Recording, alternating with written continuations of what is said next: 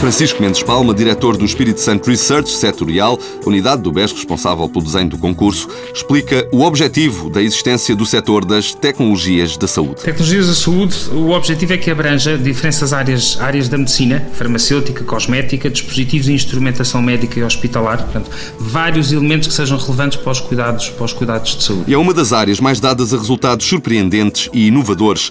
Foi a área de tecnologias da saúde que, por exemplo, no ano passado, premiou a Medbone, que produz substitutos ósseos com propriedades semelhantes à do osso natural. Cláudia Ranito, autora do projeto e fundadora da Medbone, explica as vantagens desta técnica. É uma alternativa que se pode utilizar, que é basicamente um osso sintético. Portanto, o médico, em vez, o ortopedista, em vez de recorrer ao osso cadáver ou ao osso do próprio paciente, que é o que acontece muitas vezes, pode utilizar este osso que é 100% sintético.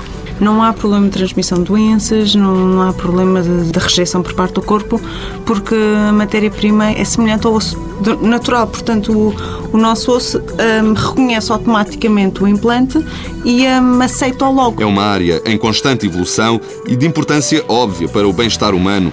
As tecnologias da saúde marcam presença no Concurso Nacional de Inovação BES-TSF. Mundo Novo, um programa do Concurso Nacional de Inovação BES-TSF.